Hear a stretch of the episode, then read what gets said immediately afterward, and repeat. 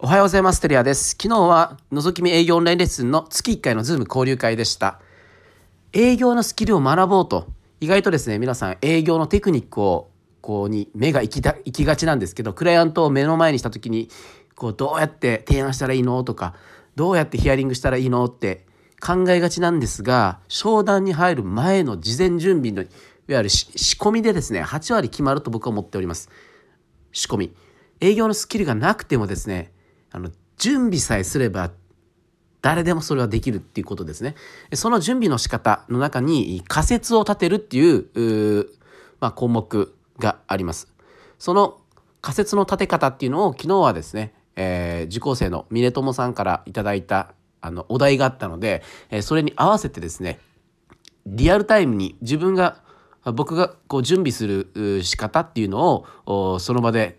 画面共有をしながらあの皆さんに共有させていただきました。まあそれが当たってるか当たってないかそれがあいいか悪いかっていうのは結果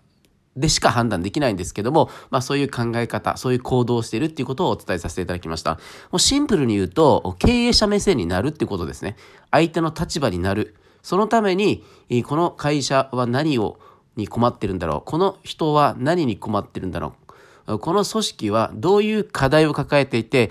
どういう解決策が必要なのか。そのために私は一体何ができるんだろうか。もうこれを考えておくっていうことですね。シンプルに。なのであのテクニックとかそういったものではなくてシンプルに、この会社の経営者だったら私はどうするのか、この会社の何々担当だったら私は一体どういう役割があってどういうミッションがあって何に課題を抱えているのか。そのために私は一体何がお手伝いできるだろうか。これを深く考えておくっていうことだと思っております。はい今日も一日頑張っていきましょう。